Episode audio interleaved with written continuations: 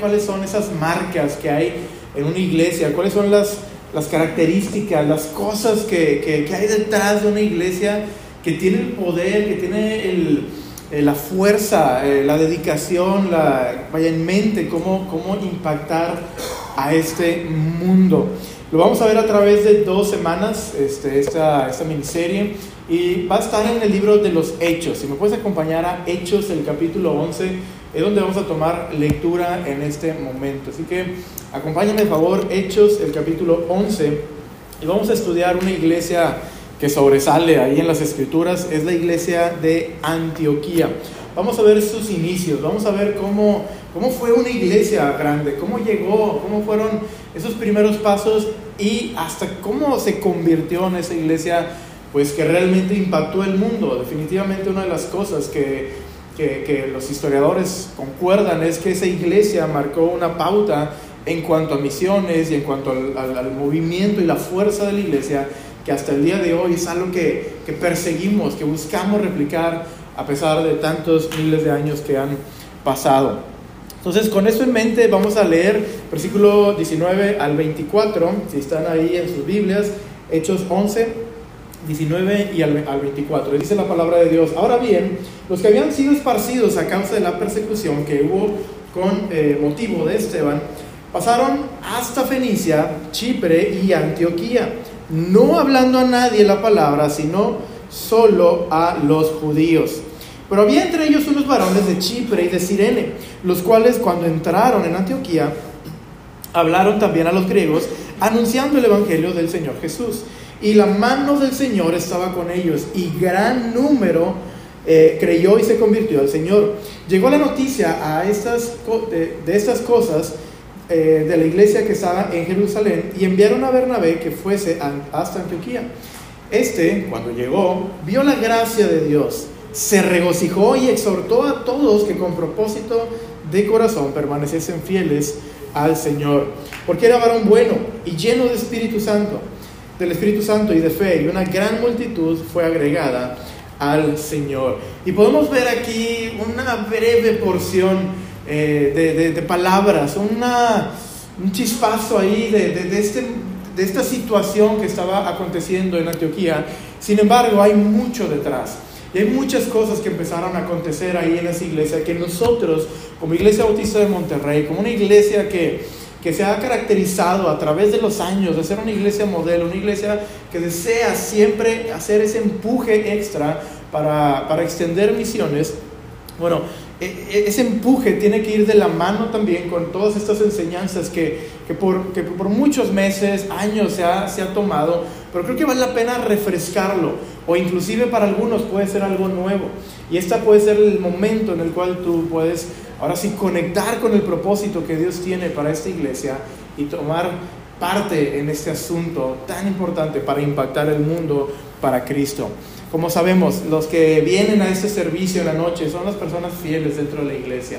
Son las personas que le importa realmente su crecimiento espiritual, que desean ir más allá, que no solo se conforman con un cierto alimento en algún tiempo de la semana, sino que están deseosos de tener las herramientas para llevar a cabo esta gran comisión que tenemos. Bueno, el día de hoy Dios nos va a entregar a cada uno de nosotros esa, esa forma, esa, eh, ese modelo a través de eh, estas marcas que caracterizó la iglesia de Antioquía y que son replicables para todos nosotros. Así que cada iglesia y cada creyente puede impactar al mundo si va más allá en la primera cosa que vamos a ver, que es en el evangelismo. Y vamos a, ver cinco cosas a lo largo de toda la serie. Hoy vamos a ver solamente dos, pero es un acróstico de la palabra marca. Vamos a ver las marcas de una iglesia que tiene el poder de impactar a este mundo. Y entonces las primeras dos cosas es es una iglesia, para ser una iglesia que, que va más allá y que impacta a este mundo, pues tiene que ir más allá en el evangelismo. Tenemos que cambiar ese modelo al cual a lo mejor hemos estado encajonados por cierto tiempo. Y también es eh, una iglesia que, o sea, una de las marcas de la iglesia es, es, una que afirma a los creyentes. Entonces son las dos cosas. Pero bueno, vamos a iniciar. Más allá en el evangelio. Eh, eso es algo que contemplamos aquí en los primeros versos de, esta, de, este, nuestro pasaje de estudio en Hechos 11, 19 al 21. Vamos a leerlo nuevamente y a ver si puedo lograr explicarme lo que, lo que hay detrás de ello. Y dice, ahora bien, los que habían sido esparcidos a causa de la persecución que hubo con motivo de Esteban, pasaron hasta Fenicia, Chipre y Antioquía, no hablando a nadie la palabra, sino solo a los judíos. Pero, y gracias a Dios por esos peros que pone en la escritura. No sé si recuerdan, hace ya algunos años tuve la oportunidad de compartir con ustedes una serie que se llamó Pero Dios. Y ese, esa palabra pero es, es una que, que, marca una pauta, que a pesar de que hay algo, ese pero puede rescatar esa, esa última, ese, ese último enunciado. Entonces dice, pero había entre ellos unos varones de Chipre y de Sirene, los cuales cuando entraron en Antioquía hablaron también no que no hablaron con los judíos, sino que hablaron también a los griegos, anunciando el Evangelio del Señor Jesús. Y la mano del Señor estaba con ellos, y gran número creyó y se convirtió al Señor. Y nosotros podemos contemplar cuál es la misión de Dios, cuál es el, eh, esquema que Él dejó para que para que el Evangelio corriera hasta lo último de la tierra. Podemos encontrarnos con las declaraciones ahí de la Gran Comisión a través de los Evangelios y en Hechos 1.8. Y en Hechos 1.8 específicamente marca esa, esa, esa estrategia ¿va? de tienes que estar en Jerusalén, Judea, Samaria y hasta lo último de la tierra. Y sí, las primeras lugares, las primeras zonas eh, eran lugares repletas de judíos.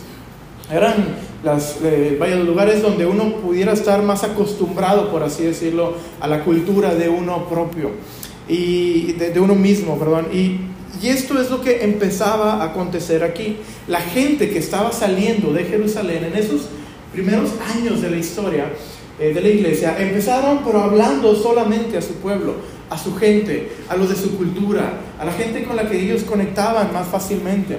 Inclusive los judíos tienen... Eh, pues bueno, ustedes, algunos conocerán lo que, lo, que, lo que marca ahí la escritura en cuanto a los gentiles y cómo inclusive los fariseos lo llevaban a un extremo. Cómo esas personas que conocían la ley y querían cumplirla al, al, al, pie de la letra, ellos aún se, se, se retraían de los, de los gentiles. Vemos ese mismo ejemplo o esa misma acción en el apóstol eh, Pedro, cuando va con Cornelio, no sé si ustedes recuerdan, o sea, tiene que haber una visión de parte de Dios para que él pueda ir, para que él quiera ir, porque él no estaba tan de acuerdo con eso, porque era la, estructura o la enseñanza que tenían en ese entonces. Entonces prácticamente Dios le dice y le anima, oye, ve. Y cuando llega él, o sea, las primeras palabras así para romper el hielo, dicen, ustedes saben qué, qué onda con esto, o sea, yo soy judío, ustedes son gentiles y ustedes saben que yo no hago esto. Imagínense, es las primeras cosas que dice cuando él llega a, esa, a ese lugar. era una cultura muy marcada en cuanto a eso. Sin embargo, Dios ya había abierto la puerta a los gentiles en cuanto al Evangelio. Y así como el día de hoy Dios ha abierto el Evangelio a todo el mundo, a todas las personas, a todos los pueblos, a todos los lenguajes, a todos, a todos los tipos de personas que pudiéramos existir. Nosotros podemos tener afinidad a un cierto grupo más que a otros, y eso estoy de acuerdo con ello. Así es como ellos empezaron. Salieron, fueron esparcidos por el motivo de Esteban, como dice ahí. Esa persecución que llegó a la iglesia y que los hace correr de Jerusalén. Pero al momento de ir a otros lugares, solamente hablan con los que ellos se sienten cómodos, con los que en su cultura era aceptable compartir. Y eso es lo que resalta en la primera parte, ¿verdad? Dice, no hablando a nadie la palabra, sino solo a judíos. Y yo creo que eso es uno de los detalles que en nuestra vida como iglesia, como ministerio o como persona, hay veces que estamos dentro de esa misma categoría, en la cual no hablamos palabra, sino hay ciertas características, si no hay una cierta cultura que apoye lo que estoy queriendo hacer, o que yo tenga una afinidad con las personas a las cuales quiera alcanzar. Y vemos que la marca de esta iglesia que empieza ahí en Antioquía simplemente por un estallido de evangelismo es porque salieron fuera de, las, de, lo, de, lo, estructurado en ese momento. Entonces me estoy explicando. Más o menos. ¿Sí? Los veo muy atentos, pero entonces ese es el punto aquí. Ese es el punto que Dios quiere enseñarnos en este, en este día, que el Evangelio no tiene barreras, no tiene nada que lo pueda detener. Y quisiera invitar a, que cada uno de nosotros pueda meditar un poco en cómo hemos estado compartiendo el Evangelio últimamente. Y, no me malentiendan, realmente esta es una iglesia que evangeliza mucho. Y eso es algo excepcional y se tiene que seguir haciendo. No, no, no hay que modificar ni un poquito de ese ánimo y esa inyección, el cual el evangelismo es, es parte esencial de esta iglesia. Pero lo que estoy queriendo inyectar ahora sí es, ok, estamos, estamos perdón, evangelizando lo que normalmente nos hace sentir cómodos. Pero puede haber otros lugares, puede haber otras personas, puede haber otras circunstancias que a lo mejor no son tan cómodas para nosotros, pero que siguen necesitando esas personas del Evangelio. Y si queremos ser una iglesia que impacta el mundo, una de las marcas es poder salir y poder ir más allá de lo que es cómodo o lo que es, de lo que es habitual para nosotros en cuanto al Evangelio.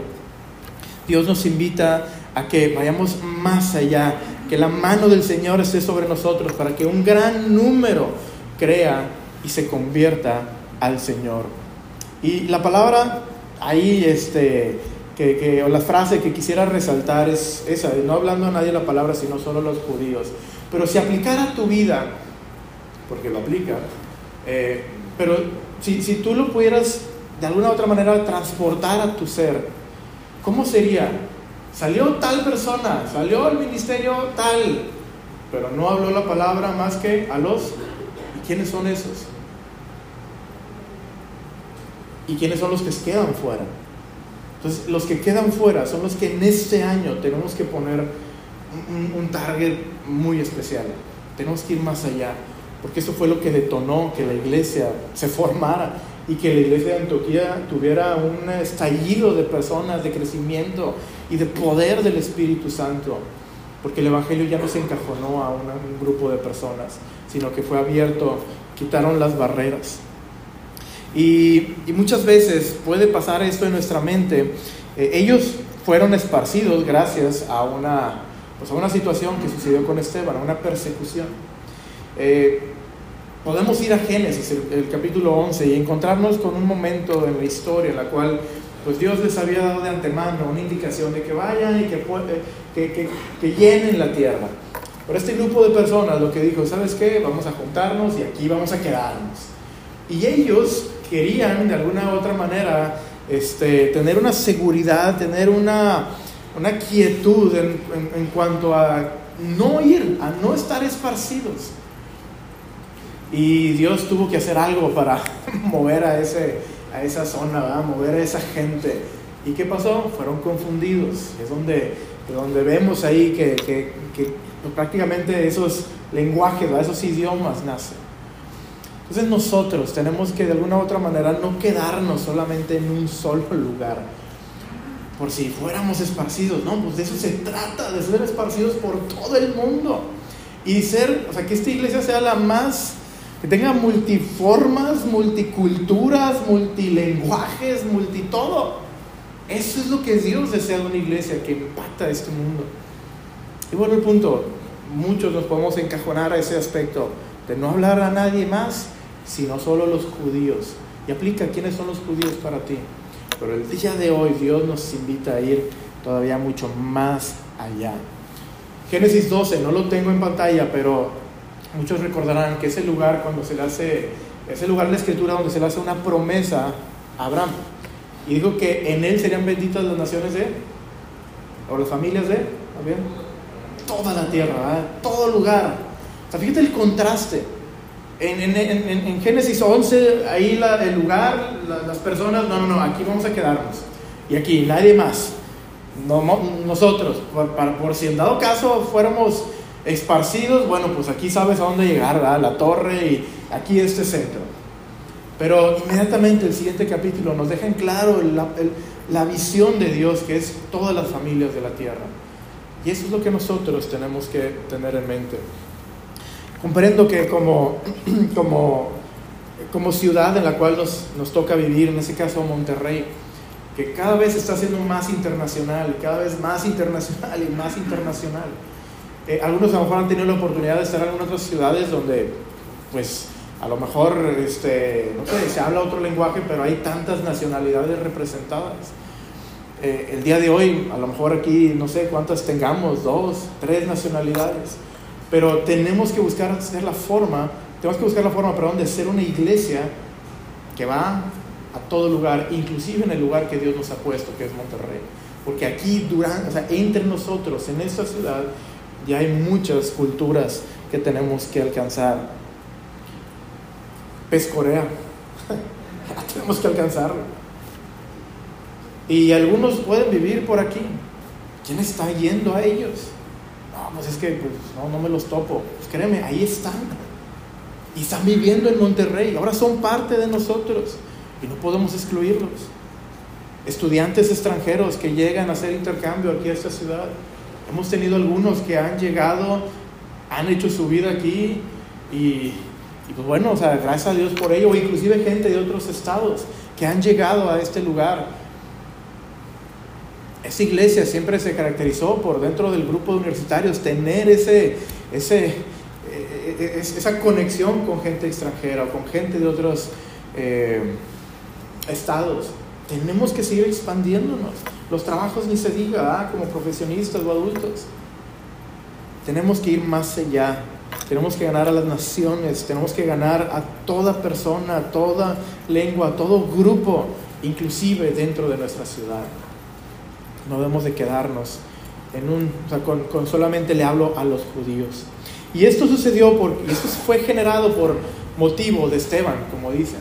Y qué tremendo, nomás aquí quiero hacer una pequeña, eh, un pequeño honor a este gran personaje en la Biblia. Este hombre a través de su vida y a través de su muerte despertó un gran movimiento para el Evangelio. Y así, se ve, así debe ser nosotros en nuestra vida. Ser esos ejemplos que en vida o en muerte impactan a otras personas para moverse, que marquen un parteaguas para hacer grandes cosas para el Evangelio.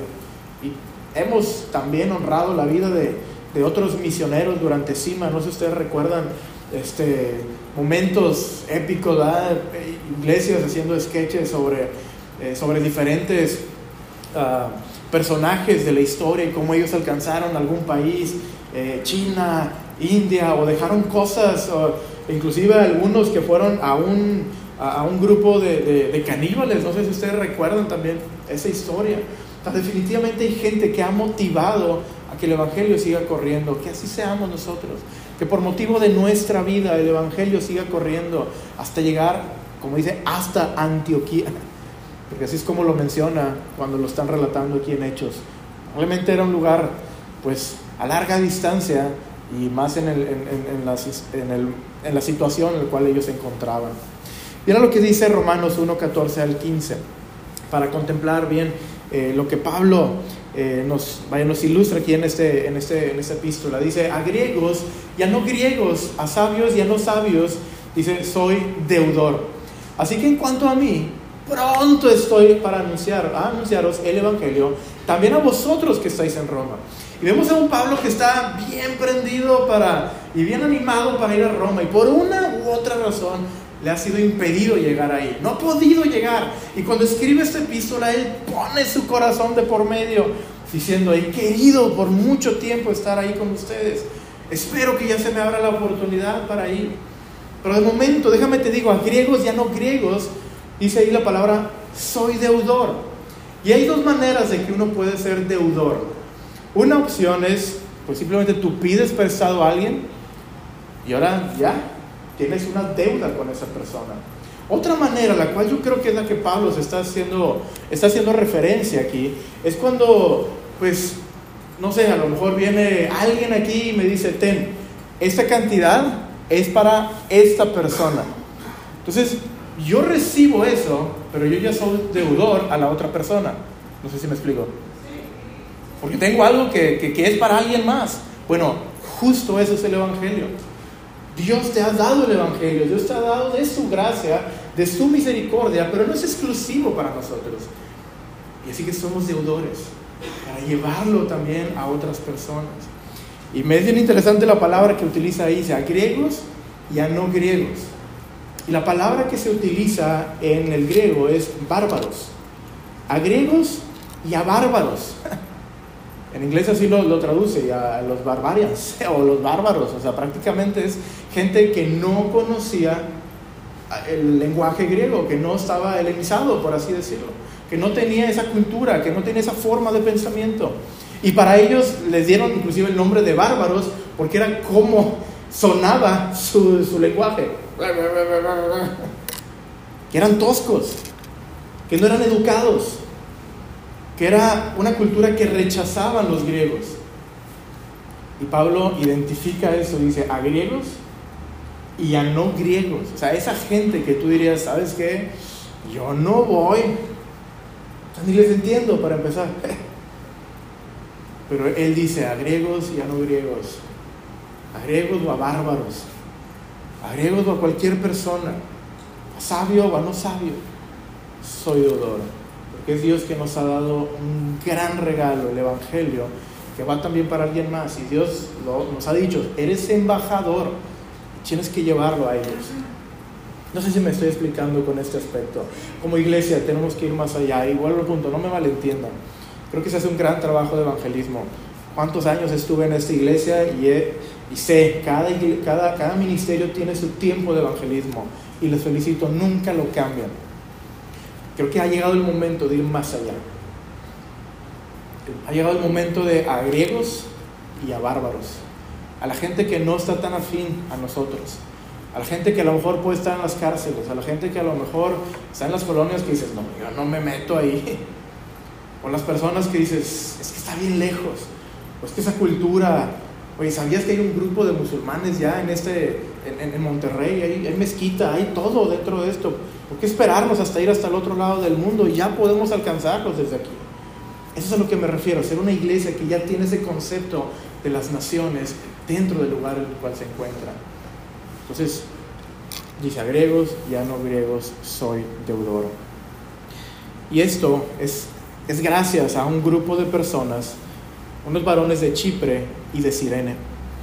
Y estas personas, pues, por lo que vemos, no nacieron ahí, no estuvieron prácticamente allí en Jerusalén. Digo, pudieron haber estado, pero no fue su lugar natal, porque eran de Chipre y de Sirene.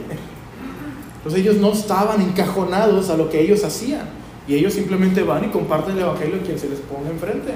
Con los que hacían negocios, con los que platicaban, con todos. Y eso es lo, lo que tenemos que adoptar el día de hoy. Pablo inclusive entendía bien este punto.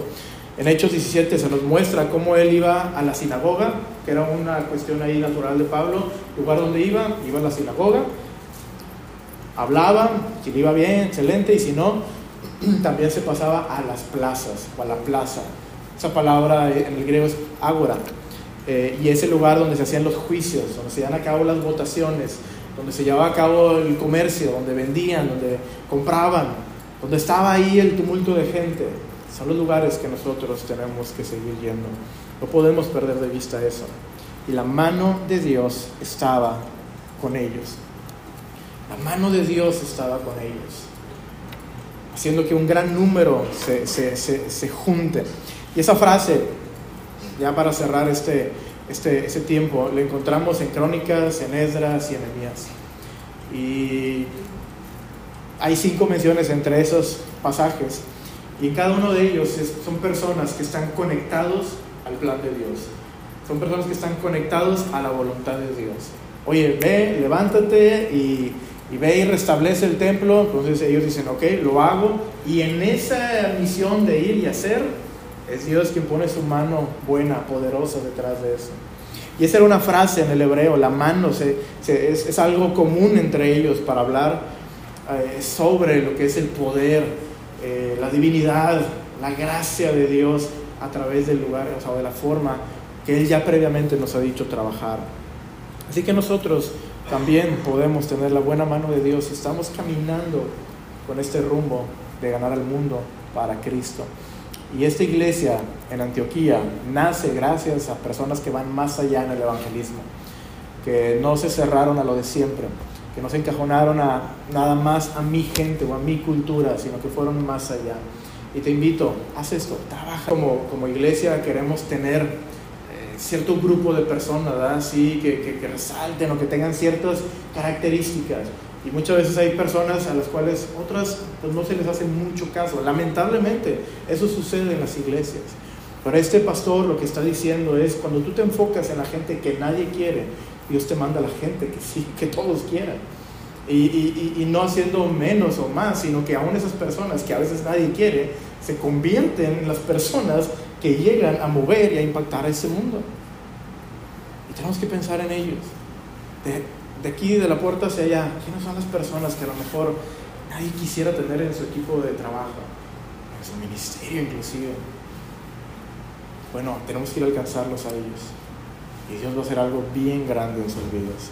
La segunda cosa es que tenemos que afirmar a los creyentes. Tenemos que afirmar a los creyentes. Todos necesitamos de un Bernabé, tal cual aquí se menciona. Dice ahí en Hechos 11, 22 al 24. Dice, llegó la noticia de estas cosas a oídos de la iglesia que estaba en Jerusalén. Y enviaron a Bernabé que fuese hasta Antioquía. Este, cuando llegó y vio la gracia de Dios, se regocijó y exhortó a todos a que con propósito de corazón permaneciesen fieles al Señor, porque era varón bueno y lleno de espíritu, del Espíritu Santo y de fe, y una gran multitud fue agregada al Señor. O sea, ya una multitud fue agregada, un gran número creyó y se convirtió al Señor gracias al evangelismo, que fueron más allá con su evangelismo. Bueno, ahora mandan a Bernabé, un cuate sin igual, y ese, ese personaje hace ciertas cosas, y luego la Biblia nos vuelve a decir que una gran multitud fue agregada al Señor. O sea, Dios estaba en medio de esa iglesia, con, las, con, con, con todo lo que estaba pasando. Esas marcas nos habilitan también a nosotros ese mismo potencial para impactar mucho más allá de lo que hemos hecho hasta el día de hoy. Vaya que ya se ha impactado, vaya que hay un gran camino recorrido, pero hay mucho más que hacer. Y tenemos aquí a Bernabé, a esta, a esta gran persona que, que, que la Biblia nos muestra. Y dice que enviaron. Esto llegó a oídas, a oídos de la iglesia que estaba en Jerusalén y enviaron. Y esa palabra enviaron, yo creo que muchos ya se imaginan qué es. Exapostelo. Que fácilmente un apóstol.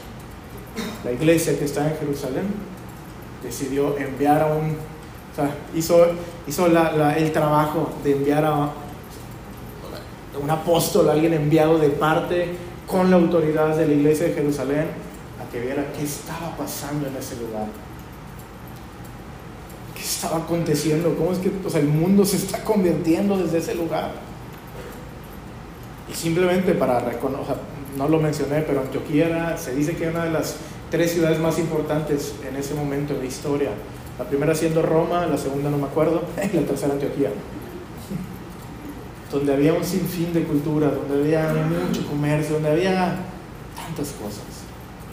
Y ahí, en ese lugar, que bueno, lo voy a dejar para la siguiente semana, pero es impresionante cómo en tanta mezcla Dios unió a todos para hacer una gran iglesia. Entonces enviaron a alguien que fuera a revisar, que fuera a ver qué estaba pasando ahí. En Hechos 9 se utiliza esa misma frase de exapostelo y dice le llevaron, se traduce ahí como le llevaron.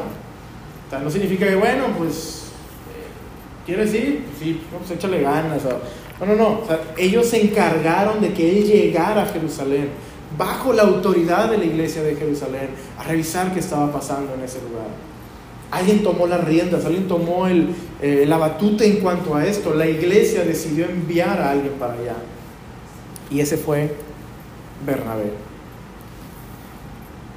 Y voy a dar algunas citas en cuanto a Bernabé para tener un poquito más de información de quién es él.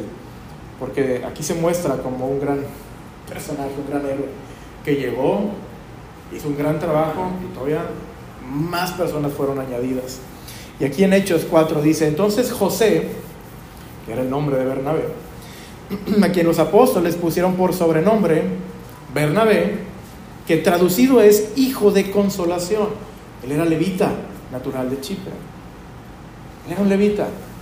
Y su nombre se lo, se lo le pidió un sobrenombre eh, Bernabé. Y la definición es hijo de consolación. Era alguien que, tenía el don de, consolar, de exhortar, de hablar, de, ayudar. Eso es prácticamente quién era él.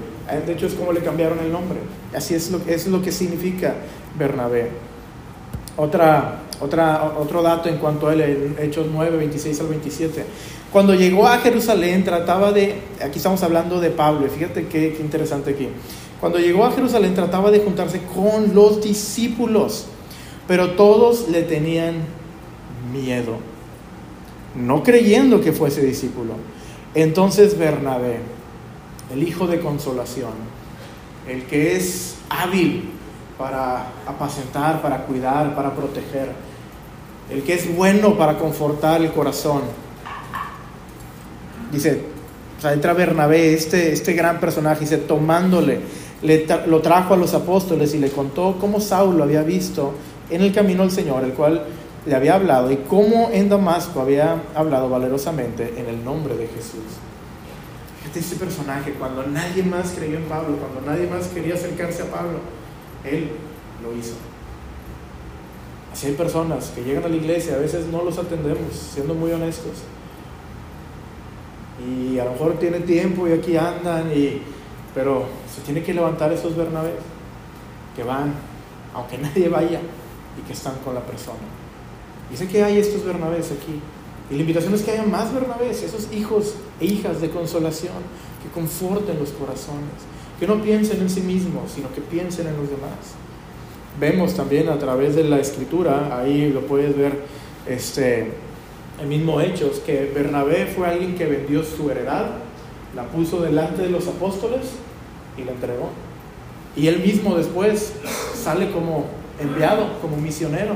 Y él es junto a quien con Pablo en el primer viaje misionero se va. Fue alguien que estuvo dispuesto a entregar todo. Fue alguien que entregó su todo, lo puso ya a los pies de la iglesia en ese momento y vámonos. Quiero estar disponible. Y cuando había una multitud de gente, imagínate tantos evangelizados que ya no sabes ni qué hacer. Bueno, pues vamos a mandar al Bernabé, al bueno en esto, el que va a confortar los corazones, el que los va a animar, el que los va a ayudar a que se agreguen a la iglesia. Pero necesitamos afirmar a los creyentes de esa manera.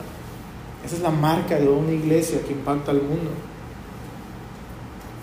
Dice que aquí en la escritura, cuando él, en, Hechos, dice que él se regocijó y exhortó a todos que con propósito de corazón permaneciesen fieles al Señor. Y la palabra exhortó es para Caleo, la que está ahí en, en la pantalla. Y es bien interesante la, similitud o la conexión que hay con la misma palabra que se le da al Consolador, al Espíritu Santo, Paracletos. Tiene esas raíces, se conectan a través de las raíces. Entonces el Espíritu Santo, quien hace todo ese trabajo de ayudar, de consolar, de afirmar, de empoderar, de de decirnos cuando las cosas están mal, ese Espíritu Santo que nos mueve y nos llena de, poder. Bueno, Bernabé era alguien que representaba también al Espíritu Santo y hacía ese trabajo en el poder del Espíritu Santo. Y nosotros tenemos que ser igual, tenemos que llevar a cabo esta gran comisión de afirmar a los creyentes, de hacer el trabajo que el Espíritu Santo hace en tu vida, tienes que hacerlo con alguien más. Cuando más lo necesita alguien, tú tienes que estar ahí para confortar su corazón, ser el hijo de consolación. Cuando más lo necesitan, cuando su vida está por terminar o quieren terminar, ahí tienes que estar tú como un buen Bernabé. Cuando a lo mejor piensan que tienen todo y la verdad es que no tienen nada, también como un buen Bernabé, tienes que estar ahí. Cuando todo está bien, sé un buen Bernabé que levanta, que anima, cosas que nos enseña este gran personaje. Esa palabra de exhortó se puede traducir como implorar, o sea, estás implorando a alguien que, haga una cosa o que, que mueva, que cambie. Confortar también se puede traducir, desear, orar, instruir, implorar, animar, fortalecer, amonestar, entre otras. Todo eso abarca la palabra exhortar. Es demasiado. Y ese es el trabajo que nosotros tenemos que hacer. Ese es el trabajo que hace el Espíritu Santo y Él nos ha enviado. Y fue enviado Y me llama la atención que él vio la gracia de Dios. Cuando llegó ahí, él tuvo la capacidad de identificar lo que estaba pasando ahí. Vio la gracia de Dios, se regocijó y empezó a exhortar. Yo imagino que este necesitaba esto, pues le doy este. El otro le ocupa, pues le doy el otro. Y así empezó. Pero tuvo la capacidad de identificar lo que Dios estaba haciendo alrededor. Esa es la oración para esta iglesia también, mi oración para esta iglesia. Que podamos identificar la gracia de Dios, dónde se está moviendo y que podamos llegar como Bernabé para afirmar a los creyentes. El trabajo que él tenía que hacer era que se pusieran fieles, que estuvieran fieles, que, eh, que con propósito de corazón permaneciesen fieles al Señor.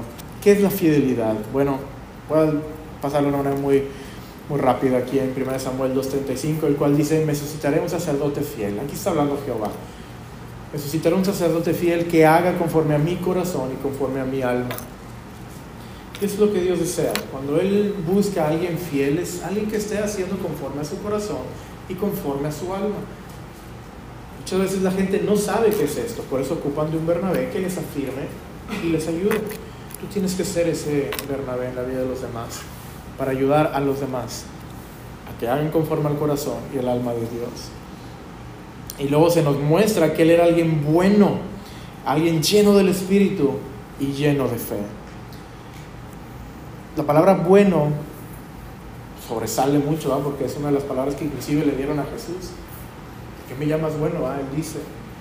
Y no está haciendo referencia a que Él no es Dios, ni, muchos lo toman de esa manera. Él dice, si tú me llamas bueno, tienes que actuar como si, conforme a esa palabra que me estás diciendo.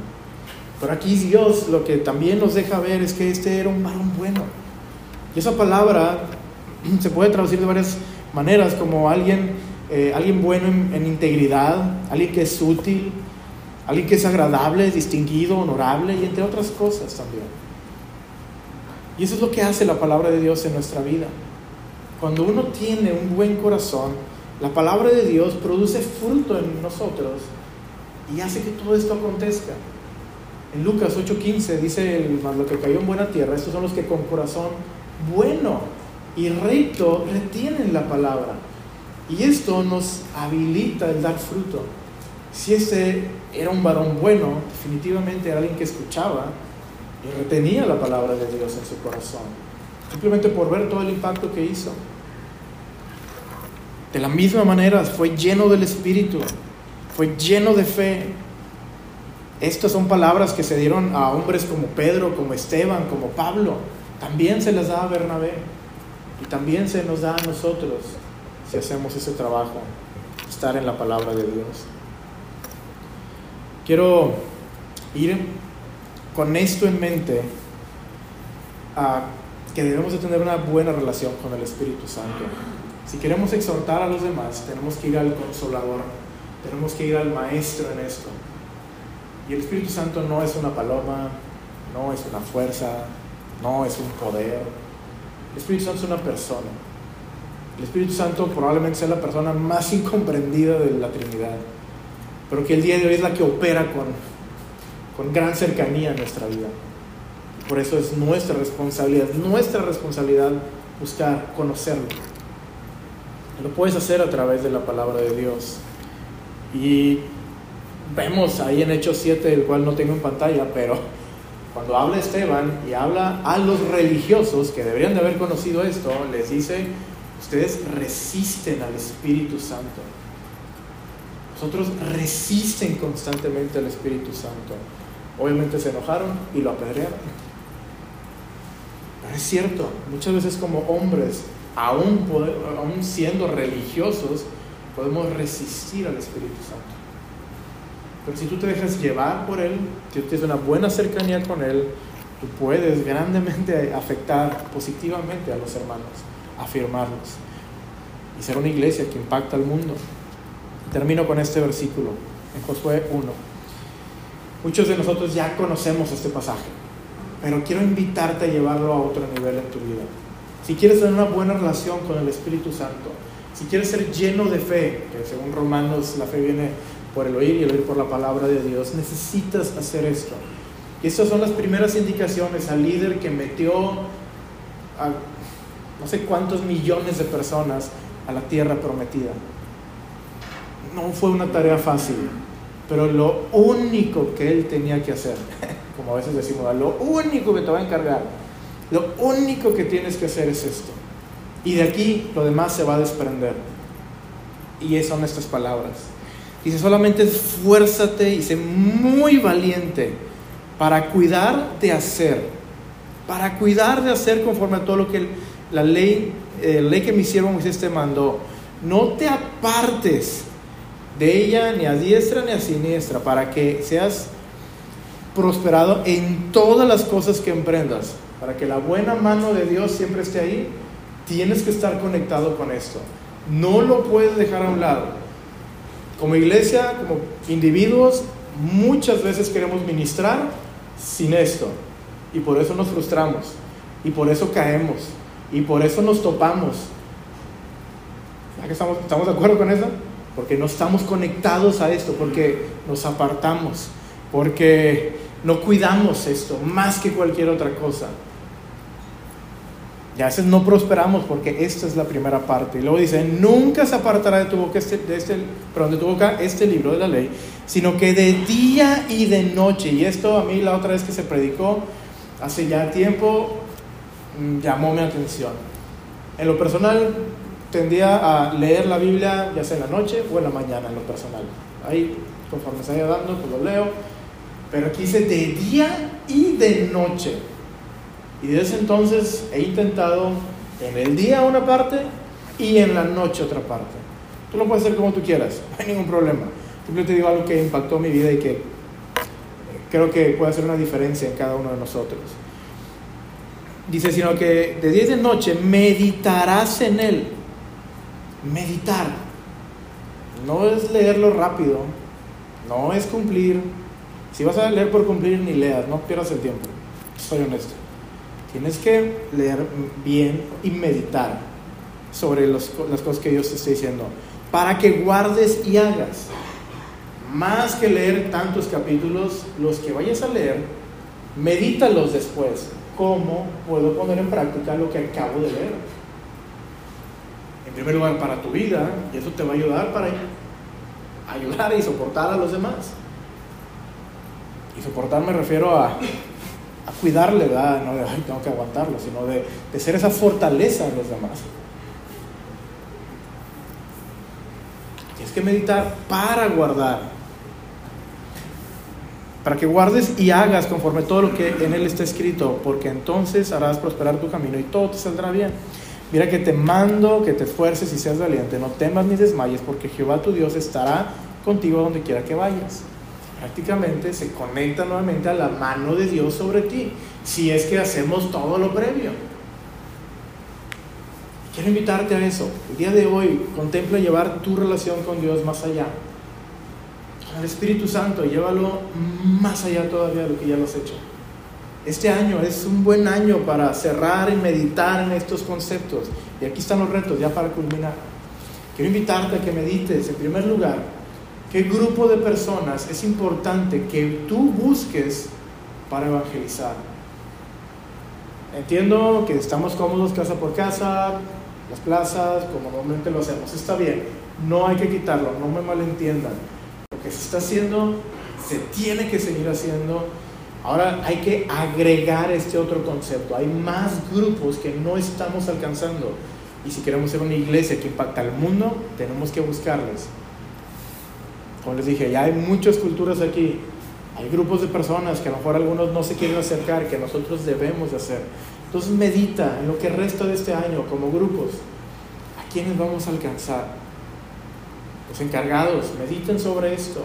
Los miembros de, de ese ministerio, los integrantes de ese ministerio, piensen y ve con un plan para decirle a tu, a tu encargado, oye, podemos alcanzar a estas personas si hacemos esto.